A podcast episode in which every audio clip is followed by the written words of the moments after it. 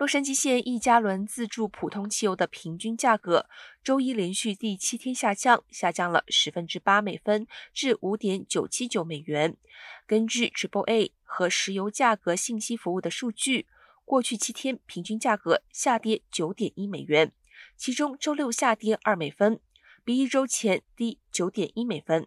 但比一个月前高八十二点七美分，